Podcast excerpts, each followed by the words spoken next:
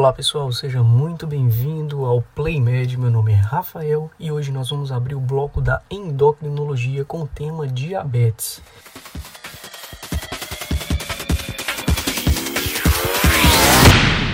Muito bem, é, a definição de diabetes é muito simples. Nós podemos definir diabetes como um quadro de hiperglicemia persistente, insuficiência ou ausência na produção de insulina e resistência insulínica. E aqui é um ponto muito importante que é com relação à classificação do diabetes. Algumas pessoas têm dúvida nesse ponto e aqui eu vou tentar esclarecer e trazer de forma mais sucinta possível. O diabetes ele tem algumas classificações. Ele pode ser classificado em diabetes do tipo 1 diabetes do tipo 2, diabetes gestacional e outro tipo de diabetes, sendo que o diabetes do tipo 1 ele é caracterizado por uma destruição autoimune das células beta-pancreáticas. E qual que é a consequência disso? Esse paciente ele vai abrir um quadro de deficiência absoluta de insulina. O diabetes do tipo 2, ele é o diabetes mais comum. Portanto, ele se trata de uma perda progressiva da secreção de insulina. Lembrando que o diabetes do tipo 1 nós temos a ausência da secreção de insulina. Diabetes do tipo 2 nós temos uma perda progressiva da secreção de insulina pelas células beta pancreáticas. E aqui nós estamos falando do contexto de resistência à insulina. O diabetes do tipo 1 não. Nós estamos falando de uma doença autoimune, de destruição celular. O tipo 2 com relação à resistência à insulina. E nós temos também o diabetes gestacional. O diabetes gestacional ele normalmente é diagnosticado entre o segundo e o terceiro trimestre da gestação. E aqui um ponto muito importante também, porque ele tem que ser diagnosticado dentro do período gestacional. Se essa paciente chegar com um histórico prévio de diabetes, ela não, não se enquadra dentro do ponto de diabetes gestacional porque lembra que o diagnóstico tem que ser feito entre o segundo ou o terceiro mês, terceiro trimestre, perdão, da gestação, uma vez que você tem ali a placenta produzindo um hormônio chamado lactogênio placentário, e esse hormônio ele tem uma similaridade muito grande com o GH, então isso vai causar uma resistência periférica à insulina. Então essa paciente ela tem que ser diagnosticada dentro do período gestacional. E nós temos outros tipos de diabetes, que aí entra o LAD e entra o MOD. Aqui também é um ponto que confunde muitas pessoas. Qual é a diferença de LAD, qual é a diferença de MOD? As pessoas se confundem muito com isso aqui. Mas é muito simples. Quando a gente fala de LADA, nós estamos falando de diabetes latente autoimune do adulto. Portanto, se ele é autoimune, ele é igual ao diabetes do tipo 1. E a sociedade americana já traz isso nas suas atualizações como LADA e DM1 sendo a mesma coisa. E qual que é a diferença dos dois? O seu pico de atuação, o seu pico de aparecimento. Porque, como eu falei para vocês, o diabetes do tipo 1, ele tem o seu pico entre 10 e 14 anos de idade. Ah, Rafael, então quer dizer que o diabetes do tipo 1 só vai aparecer entre 10 e 14 anos de idade? Não, ele pode aparecer em qualquer faixa etária, em qualquer fase da vida mas o seu pico maior entre 10 e 14 anos de idade. E quando a gente fala de LADA, nós temos um pico mais tardio do que o diabetes do tipo 1. Então a diferença do DM1 para o LADA é o seu pico de aparecimento. O LADA nós temos um pico mais tardio, já o DM1 ele tem um pico mais recente, mais precoce, entre 10 e 14 anos de idade. E quando a gente fala de MOD, nós estamos falando de diabetes hereditário autossômico dominante. Então aqui está a diferença de um para o outro. LADA ele é autoimune, portanto nós temos autoanticorpos destruindo células beta-pancreáticas. E quando nós falamos de MOD, não, nós estamos falando de uma situação autossômica, portanto uma mutação gênica. E como que eu vou fazer isso, Rafael, para diferenciar um do outro? O LADA nós temos autoanticorpos, o MOD não. Quando você é, encontrar um paciente com diabetes do tipo MOD, esse paciente ele não tem autoanticorpos, porque ele desenvolveu o MOD através de uma mutação gênica. E uma pergunta muito interessante que algumas pessoas fazem, e eu já vi até em provas de residência, é com relação à destruição celular. É, algumas pessoas perguntam se a destruição celular em crianças e em adultos, se ela acontece no mesmo padrão, na mesma velocidade. A resposta para essa pergunta é não. A destruição celular em crianças ela é muito mais rápida, ela é muito mais intensa e normalmente essa criança ela vai resultar em uma necessidade precoce e permanente ao tratamento. Então, uma criança que ela vai ser dependente de uma insulina exógena, uma vez que você não tem as células beta-pancreáticas produzindo mais insulina. Já em adultos, não, a situação é um pouquinho mais diferente. É, em adultos você tem uma instalação mais lenta, você tem uma instalação, pode ter uma instalação mais arrastada e o adulto normalmente ele tende a reter uma função residual ainda das células beta-pancreáticas. Isso quer dizer que as células elas não morrem todas no mesmo período, todas de uma vez. Elas vão morrendo aos poucos e aí você ainda fica com algumas células residuais, umas células secretoras de insulina. E isso ainda é suficiente para manter uma homeostase corpórea entre balanço de, de glicose glicose e balanço de insulina. Portanto, mesmo após o diagnóstico de diabetes, uma pessoa adulta ainda consegue ainda manter por algum certo período a sua função secretora de insulina. E quando nós falamos de insulina, é muito importante nós trazermos também os hormônios contrarregulatórios. Quais são esses hormônios? Nós temos os principais, que é o glucagon, o cortisol, o GH e as catecolaminas. E aqui é uma outra questão também muito importante a gente entender que uma vez que nós diminuímos os níveis de insulina, por se tratar de um hormônio contrarregulatório, nós vamos aumentar os níveis desses hormônios, principalmente glucagon e cortisol. E aí, trazendo para o contexto clínico, nós temos aqui três causas principais na queda da produção da insulina. Então nós temos aqui destruição de células beta-pancreáticas, fibrose cística e pancreatite crônica. E quando nós falamos no contexto de resistência à insulina, nós temos algumas patologias e algumas medicações que conseguem fazer isso, como por exemplo a obesidade, o estresse, síndrome de Cushing e med algumas medicações como glicocorticoide, antirretrovirais e anticoncepcionais orais. Essas medicações têm poder altíssimo de levar uma resistência à insulina. E aqui nós entramos em outro ponto muito importante do diabetes, que são os principais fatores desencadeantes da doença. Eu separei em dois grandes grupos e principais grupos, que são os fatores dietéticos e as infecções virais.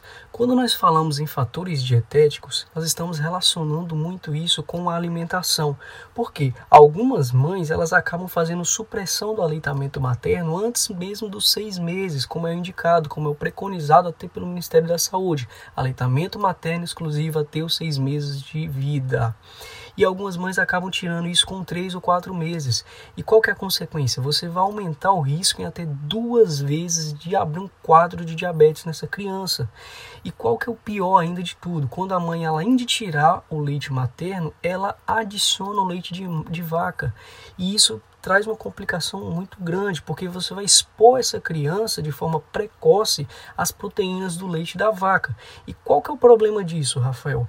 Uma vez que essa criança ela tem essa exposição precoce ao leite da vaca, nós vamos ter ativação do nosso sistema imune intestinal e vai aumentar a permeabilidade do próprio intestino, fazendo com que aumente e altere essa tolerância a certos antígenos, como por exemplo da insulina bovina, a proteína do leite da vaca, como a lactoglobulina e a albumina.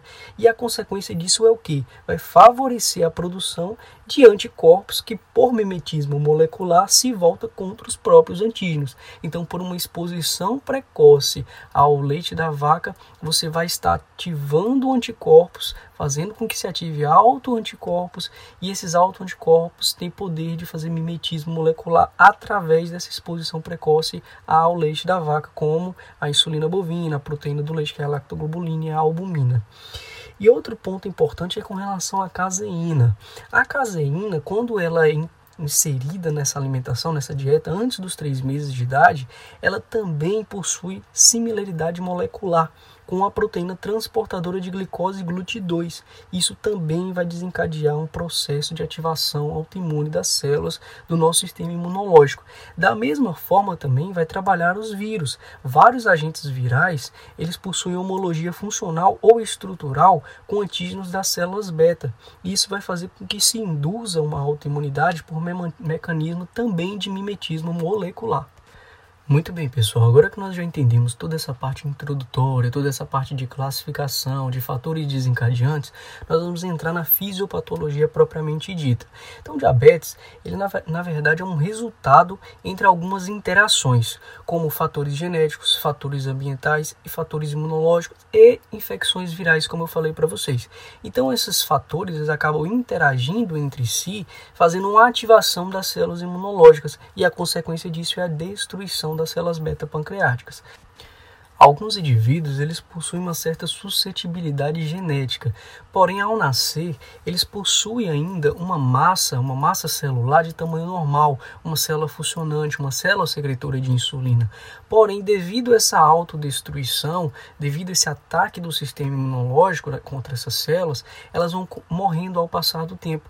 E isso vai fazer com que os níveis de insulina dessa, dessa pessoa começam a se reduzir devido a essa destruição celular essa redução da massa das células beta pancreáticas até que se chega ao ponto que esse indivíduo não tem mais nenhuma célula secretora e ele entra em uma deficiência de insulina, sendo necessário receber essa insulina exógena.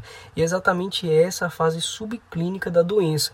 Ela é caracterizada, portanto, por uma invasão linfocitária específica nas células beta-pancreáticas que ficam na ilhota de Langer lá no pâncreas. Especificamente, nós temos uma invasão linfocitária tecidual, ou seja, por linfócitos do tipo TCD4. E o que, que vai fazer? Esses linfócitos eles vão causar um tipo de insulinte linfocitária autoimune. E a consequência disso é uma produção exacerbada de autoanticorpos contra várias proteínas das ilhotas pancreáticas. Isso vai levar a uma reação inflamatória local. Uma vez que nós temos reação inflamatória local, nós temos liberação de algumas interleucinas, como por exemplo a interleucina 1, o interferon gama e o fator de necrose tumoral do tipo alfa. E é exatamente esse processo que vai acarretar na destruição das células beta pancreáticas, essa destruição tecidual através das células linfocitárias e através desse processo inflamatório. E isso acontece de uma forma gradual e progressiva, até que se tenha uma total destruição e essa pessoa pare de secretar insulina e seja necessário receber insulina de forma exógena. E aqui eu quero pegar a atenção de vocês um pouquinho, porque após a manifestação clínica inicial do DM1, nós temos uma fase que é muito importante e muito curiosa, que é chamada fase de lua de mel. Exatamente isso, fase de lua de mel. Isso cai bastante em prova de residência, tem muita pegadinha sobre isso daqui. O que, que seria essa fase de lua de mel? É exatamente um período em que o corpo ainda possui algumas células residuais, mantendo uma homeostasia, ou seja, é, as células beta-pancreáticas não morreram todas por completo, ainda se tem algumas células secretando insulina e mantendo essa homeostasia. Porém, esse período ele é um período transitório, ele vai passar, e é exatamente aí quando o paciente ele começa a manifestar manifestação clínica da doença. Ele começa a passar mal, ele vai para o hospital, ele abre um quadro de cetoacidose diabética e lá ele é diagnosticado com diabetes. E ele não sabia disso, porque esse período ainda o corpo conseguia manter essa homeostase. Então é a fase de lua de mel é o período em que você tem algumas células ainda secretoras, porém é, não morreram todas por completo. Então você, o corpo ainda consegue manter uma homeostase através dessas células residuais e esse paciente ainda não abriu um quadro de de resistência à insulina. Então, essa é a fase de lua de mel, o período em que se para totalmente a produção de insulina e, o, e é esse período exatamente quando se tem esse, essas células residuais ainda secretoras de insulina. Muito bem, pessoal. Uma vez que nós entendemos toda essa parte fisiopatológica da doença, nós entendemos que ocorre uma destruição a nível celular das beta, células beta pancreáticas e isso é de forma irreversível, vale a pena nós entendermos também como ocorre o controle é, da regulação da homeostase da glicose. É, como eu falei para vocês, a homeostase da glicose ela reflete um equilíbrio entre a produção hepática de glicose e a captação e utilização dessa glicose na periferia. E a insulina, ela é o principal e o mais importante regulador desse equilíbrio metabólico. Como eu falei, se nós temos altos níveis de glicose, é, nós temos ali a ativação do pâncreas por meio glicose dependente, fazendo com que se processe e se secrete mais insulina para poder pegar toda essa glicose que se encontra no meio extracelular e levar essa glicose para o meio intracelular, onde lá ela será transformada em substrato energético e isso será usado pelo nosso organismo, pelo nosso corpo. Então, uma vez que nós entendemos que se tivermos altos níveis de glicose, nós vamos aumentar a síntese de insulina, o contrário disso também é verdadeiro. Se nós tivermos baixos níveis de insulina, nós vamos aumentar os níveis de glicose. Como eu falei para vocês, no pâncreas, é, nós temos ali, dentro das ilhotas de Langer, as células beta-pancreáticas, que são as células secretoras de insulina, e nós temos as células alfa-pancreáticas, que são as células secretoras de glucagon. O glucagon ele é importante porque ele vai estimular o fígado a fazer glicogenólise e a fazer gliconeogênese, fazendo com que se aumente os níveis de glicose. Então, se nós temos baixos níveis de insulina, o nosso corpo vai tender a aumentar os níveis de glicose. Como é que ele vai fazer isso? Exatamente como eu expliquei, ele vai estimular as células alfa-pancreáticas a secretarem glucagon e esse glucagon vai estimular o fígado a fazer o processo de glicogenólise e gliconeogênese para poder jogar glicose na corrente sanguínea. Só que uma vez que existem baixos níveis de glicose, o corpo ele começa a usar outras formas de reter, de pegar essa energia. Se você não está tendo glicose, o corpo ele precisa de energia, então ele vai buscar de outros outros substratos. Então ele vai começar a fazer proteólise e ele vai começar a fazer lipólise. Só que isso tem uma consequência muito séria que nós vamos entender e abordar com mais detalhe quando nós falarmos na aula de cetoacidose diabética. E da mesma forma, quando nós pegamos um indivíduo em pós-prandial, quando ele está com altos níveis de glicose, nós temos ali uma indução na produção de insulina. Então, se nós tínhamos baixos níveis de glicose e nós tínhamos as, as células alfa-pancreáticas produzindo glucagon para estimular o fígado a produzir mais glicose, na, no, da mesma forma o contrário é verdadeiro. Se nós tivermos altos níveis de glicose, como por exemplo um indivíduo em pós-prandial que acabou de se alimentar, nós vamos ter ali é, as células beta-pancreáticas sendo estimuladas para secretar insulina, para pegar toda essa glicose que está no meio extracelular e jogar essa glicose para o meio intracelular, onde ela será é, utilizada e transformada em substrato energético. E o restante dessa glicose que se encontra no meio extracelular, ela vai ser direcionada e armazenada nos músculos esqueléticos e nas gorduras. Então, uma vez que nós entendemos como que ocorre essa homeostasia da glicose, nós precisamos entender também como que ocorre a secreção da insulina. Então, como eu falei para vocês, a glicose ele é o principal regulador da secreção de insulina através das células beta-pancreáticas. Porém, ela não é a única. Nós temos também aminoácidos, cetonas, peptídeos gastrointestinais e neurotransmissores, fazendo também essa influência sobre o pâncreas na secreção de insulina. Então, por exemplo, se nós pegarmos um paciente com uma glicose maior do que 70 miligramas por decilitro, nós vamos ter todo esse povo fazendo estimulação para realizar síntese de insulina. Então, uma vez que essa glicose que está no meio extracelular, que está na corrente sanguínea, ela alcança o pâncreas, é, é, quando chega lá, ela é conduzida pelo transportador de glicose glicose chamado GLUT1 e GLUT2. Então ela é conduzida do meio extracelular para o meio intracelular através desse transportador de glicose.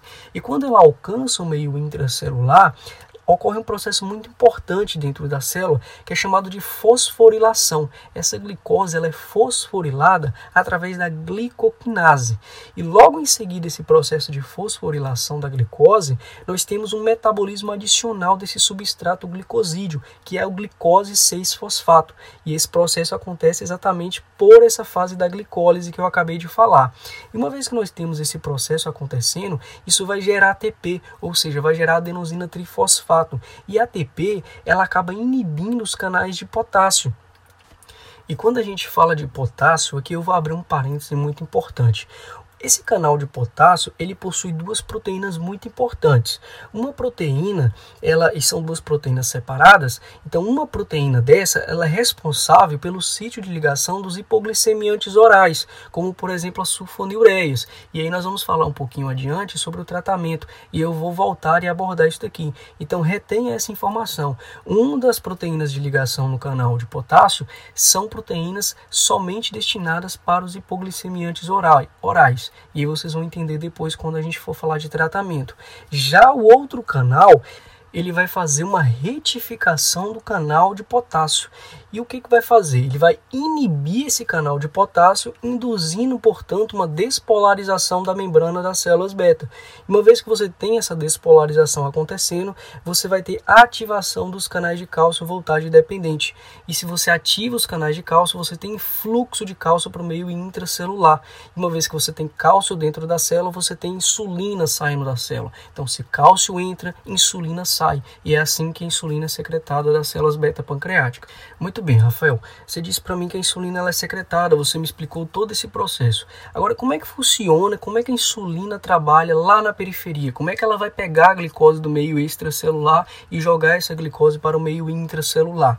Muito bem. Depois que todo esse processo de secreção de insulina acontece, essa insulina é lançada no sistema porta-venoso e cerca de 50% dessa insulina ela é removida e ela é degradada pelo fígado.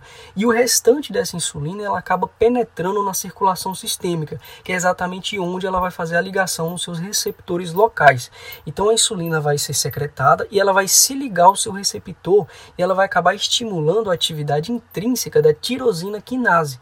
Isso vai levar a uma autofosforilação do receptor e vai fazer um recrutamento de moléculas sinalizadoras intracelulares. Então a insulina vai se ligar, vai fazer um processo de autofosforilação do receptor e vai ativar receptores intracelulares. E esses receptores, como por exemplo o substrato do receptor de insulina, que é o IRS, ele vai fazer uma complexa cascata até que se chegue é, até a translocação do receptor chamado de transportador facilitador da glicose, que é o GLUT 4. Nós falamos de GLUT1 e GLUT2 nas células pancreáticas e nós estamos falando de GLUT4 aqui na periferia. Então o IRS ele vai desencadear uma complexa cascata até que ele estimule essa translocação do transportador facilitador de glicose, que ele vai chegar e ele vai encontrar a superfície da célula. Uma vez que ele vai para a superfície da célula, ele vai permitir a ligação da glicose nele, fazendo com que essa glicose saia do meio extracelular e vai para o meio intracelular, onde será transformado em substrato energético. Muito bem, uma vez que nós já entendemos como que ocorre todo esse processo, é válido que nós passemos por alguns órgãos para entender como que eles funcionam diante desse paciente com diabetes. Então, como nós já sabemos e nós já entendemos muito bem, vamos começar pelo pâncreas, que ocorre uma queda da secreção de insulina, que nós já falamos muito sobre isso lá atrás. Agora, o que, que ocorre no intestino? Aqui uma atenção muito importante que eu preciso dessa atenção de vocês, porque isso também cai muito em prova, é com relação aos hormônios incretínicos. Muita gente não sabe disso ou acaba não estudando, mas eles são muito importantes. E um exemplo de um hormônio incretínico é o GLP-1. É importante saber como funciona esse hormônio, porque você vai entender lá no tratamento, por exemplo, os análogos de GLP-1, como por exemplo os inibidores do DPP-4, que são medicações que vão agir exatamente nos hormônios incretínicos. Então, o paciente que ele tem diabetes, ele acaba tendo queda do efeito incretínico, que é exatamente a queda desse efeito do GLP-1.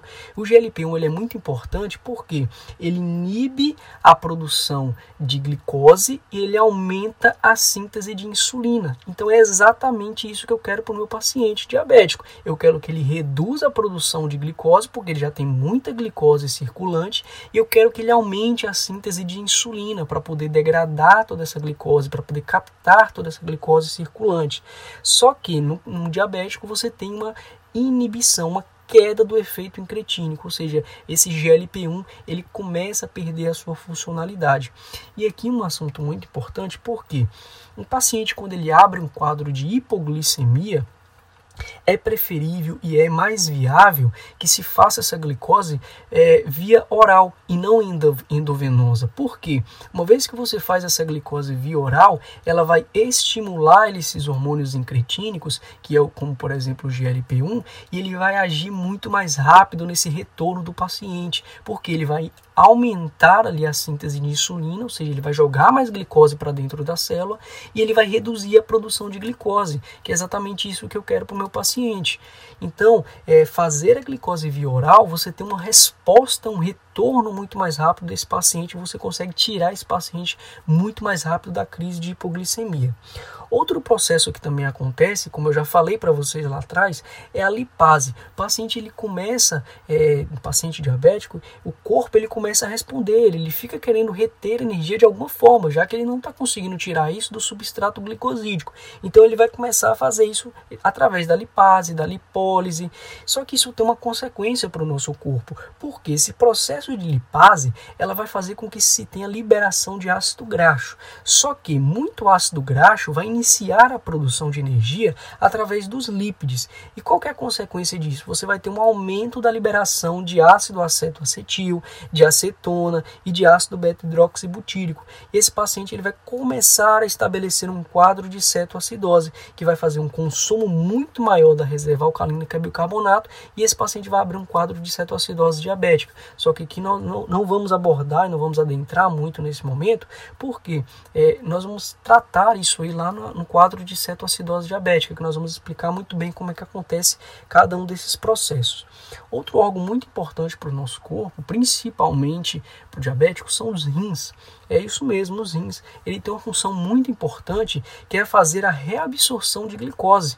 Algumas pessoas também não sabiam disso, mas o rim ele é responsável por reabsorver essa glicose da corrente sanguínea para permitir que ela não seja secretada. É, só que o rim ele tem um limite de, de reabsorção. Ele consegue reabsorver até 180 miligramas por decilitro. Passou disso, ele não consegue mais fazer reabsorção de glicose. Então toda essa glicose ela é liberada na urina, ela é excretada na urina. Só que isso tem um problema. Por quê? A glicose ela tem um poder osmolar muito grande, muito alto. Então se você tem muita glicose sendo jogada para fora através da urina, ela vai trazer consigo água. E esse paciente vai começar a abrir um quadro de desidratação. Se nós estamos perdendo água, nós começamos a perder também eletrólitos. E aí o que, que acontece? Você vai aumentar a osmolaridade sérica, ou seja, você vai deixar o vaso com poder osmolar muito grande. E o que, que vai acontecer? Um paciente vai abrir um quadro de lesão renal porque você está perdendo muita glicose. E o fígado, nós temos o processo de aumento na produção hepática de glicose, que vai fazer com que você tenha ali uma produção, através da produção do glucagon, você vai aumentar a produção hepática de glicose através da glicogenólise e da gliconeogênese. E aqui, pessoal, nós entramos em um ponto também muito importante, é com relação às principais doenças associadas ao diabetes do tipo 1. É, isso também é muito cobrado em provas de residência. E aqui nós temos uma pegadinha, porque a doença mais frequente que a gente vê na prática clínica com relação ao DM do tipo 1 são todas as doenças autoimunes, mas nós temos a doença mais frequente, que é a tireoidite de Hashimoto, quadro de hipotireoidismo. Só que para as provas de residência, eles cobram doença celíaca. Então, para a prova, a doença mais comum, a principal doença associada ao DM é a doença celíaca. Porém, na prática clínica, a gente vê que é a tireoidite de Hashimoto, aquele paciente que abre um quadro de hipotireoidismo. Muito bem, pessoal, então nós terminamos aqui essa aula, entendemos esse todo esse contexto do diabetes, entendemos como é que ele funciona, como que ocorrem esses mecanismos fisiológicos no nosso corpo, e nós vamos para a próxima aula onde nós vamos abordar o diagnóstico, nós vamos abordar a estratificação desse paciente e como que nós devemos tratar esse paciente efetivamente.